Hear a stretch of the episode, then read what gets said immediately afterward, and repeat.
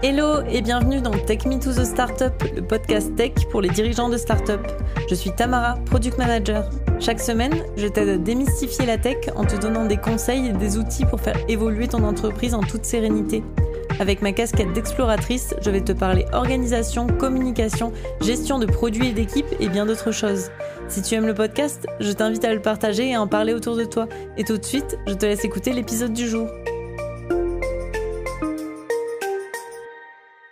Bienvenue dans ce nouvel épisode. Je dis souvent que même si on ne connaît rien en tech, on ne peut pas laisser son entreprise les yeux fermés à n'importe qui. Alors, il peut être intéressant de s'initier un peu pour ne pas se sentir totalement à côté de la plaque. En attendant d'être bien entouré pour pouvoir passer totalement la main, il va être important de maîtriser les bases de ta startup. Alors, que tu sois totalement novice en programmation ou que tu aies déjà quelques notions, je vais te présenter quelques idées d'activités à explorer pour mettre un peu plus les mains dans le concret et mieux apprendre la technique pour faire grandir ton entreprise. Et si tu veux en savoir plus sur mon accompagnement, tu peux rester jusqu'à la fin. Alors déjà, on peut commencer par parler de la partie web. C'est un domaine souvent important pour les startups, que ce soit pour créer un site web d'entreprise, une boutique en ligne ou une plateforme plus importante. Comprendre les bases du développement web est important. Pour créer un site, on va avoir différentes possibilités. On va avoir des outils classiques comme Wix ou WordPress qui vont permettre de créer un site web personnalisé facilement pour gérer du contenu, même sans connaissance en programmation. Ce sont des solutions très utilisées qui peuvent te permettre de faire un site vitrine, mais qui sont quand même assez limitées et c'est pas facile d'y intégrer de la logique.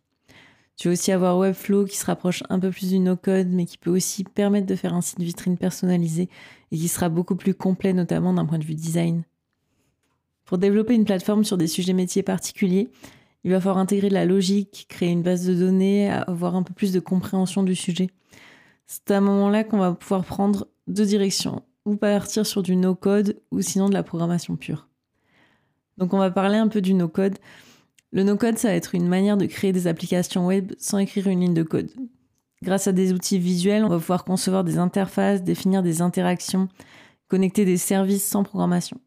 C'est une approche qui va permettre de concrétiser rapidement tes idées et de tester des concepts sans avoir à investir des mois dans l'apprentissage du code. On va par exemple avoir Bubble qui propose une interface conviviale et puissante pour concevoir des interfaces, configurer des workflows et intégrer des services externes.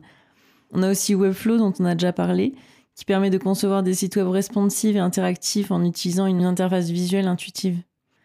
Et si tu veux aller un peu plus sur la partie application mobile, tu vas pouvoir utiliser Adalo ou Glide. Ces outils vont permettre de concevoir des interfaces, de définir des fonctionnalités et de publier des applications iOS et Android, toujours sans écrire une seule ligne de code. Ces outils no-code permettent de créer des prototypes fonctionnels et de tester rapidement tes idées.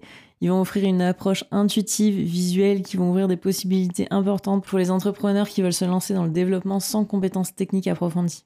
Le no-code a aussi des communautés importantes en France et à l'étranger, et ça va vraiment te permettre d'être entouré si tu en as besoin. Ce sont des solutions très intéressantes, par contre c'est quand même un petit budget à ne pas négliger. Les outils no-code sont aujourd'hui en pleine expansion et ils tentent de plus en plus à devenir low-code c'est-à-dire des outils no-code, mais qui permettent aussi d'apporter des évolutions grâce à du code. Ce qui rend les solutions encore plus évolutives et qui permettent de réduire les limitations de ces outils. Ces outils ont quand même quelques limites, par exemple au niveau de la performance, de la sécurité, parce que ça reste entre les mains du fournisseur de la plateforme. Donc en fonction des projets, ça peut poser des problèmes à long terme. Quand on va passer sur du développement pur, on va s'ouvrir un champ des possibles infini. Mais il va vraiment falloir faire appel à des personnes qui connaissent les langages de programmation. Il va falloir comprendre les rôles et les responsabilités du développement front-end, back-end. Ces deux domaines vont travailler ensemble pour créer des applications web fonctionnelles et attrayantes. Le développement front-end se concentre sur la partie visible et interactive de l'application. Il implique la création de l'interface utilisateur, la gestion des interactions et la présentation visuelle des données. Les langages couramment utilisés dans le développement front-end sont HTML, CSS et JavaScript. Le HTML va permettre de structurer le, contenu du site web, le CSS de styliser les éléments de la page et le JavaScript de rendre le site interactif. Le développement back-end, quant à lui, se concentre sur la gestion des données et la logique de l'application. Il implique la création de la structure de base de données, la gestion des requêtes, la gestion des serveurs. Les langages couramment utilisés sont Python, Ruby, PHP, Java. Chacun de ces langages a ses propres avantages et utilisations spécifiques. En plus de ces langages de base, on va trouver de plus en plus de frameworks plus ou moins populaires qui vont permettre de simplifier et surtout accélérer le développement. On va par exemple retrouver React, Vue.js, Symfony, Ruby on Rails. Il faudra que les langages soient choisis en fonction du projet et aussi des affinités des développeurs avec qui tu vas collaborer. Pour le développement mobile, on devra utiliser des langages différents. Pour se concentrer sur la création d'applications pour les smartphones et les tablettes, il va falloir créer une interface utilisateur adaptée, gérer des interactions spécifiques et optimiser les performances pour des ressources limitées de ces appareils.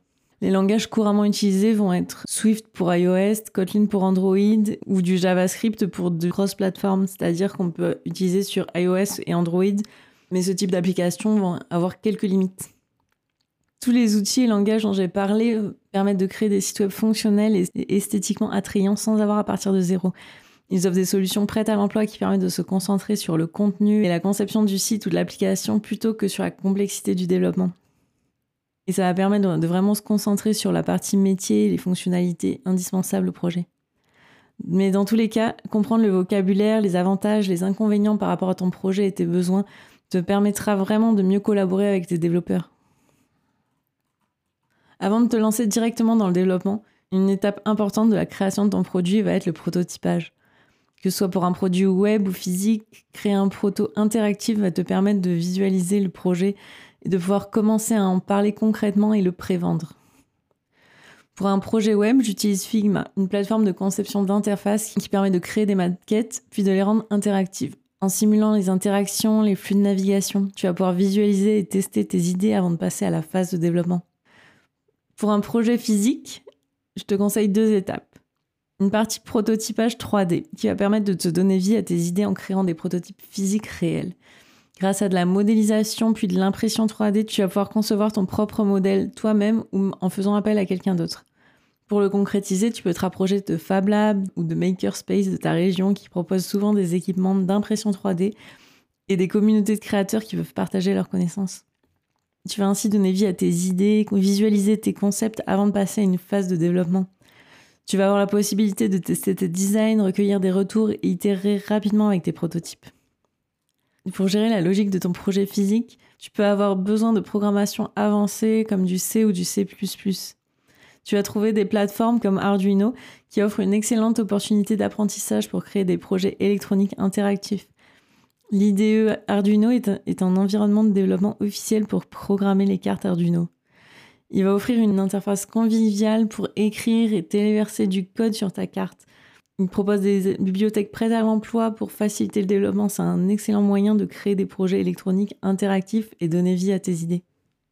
Tu peux aussi trouver d'autres cartes électroniques comme MSP430 ou Raspberry Pi qui sont un peu plus complexes, mais qui vont vraiment pouvoir t'apporter pas mal de solutions en fonction de tes besoins. Donc n'hésite pas à te renseigner sur ce qui existe déjà avant de partir sur vraiment des développements électroniques. Voilà, on a vu une multitude de manières de te former à la programmation, de développer un prototype de ton projet, que ce soit pour du web ou un projet physique électronique. Si tu hésites à te lancer, si tu as encore plein de questions, si tu as besoin d'être guidé pour créer ton proto, n'hésite pas à venir en discuter. Je peux t'accompagner pour structurer ton projet, t'aider à réaliser ton, prototype et pourquoi pas lancer ton projet. Tu trouveras dans la description mon calendrier pour en discuter. Et dans tous les cas, on se retrouve la semaine prochaine dans un nouvel épisode.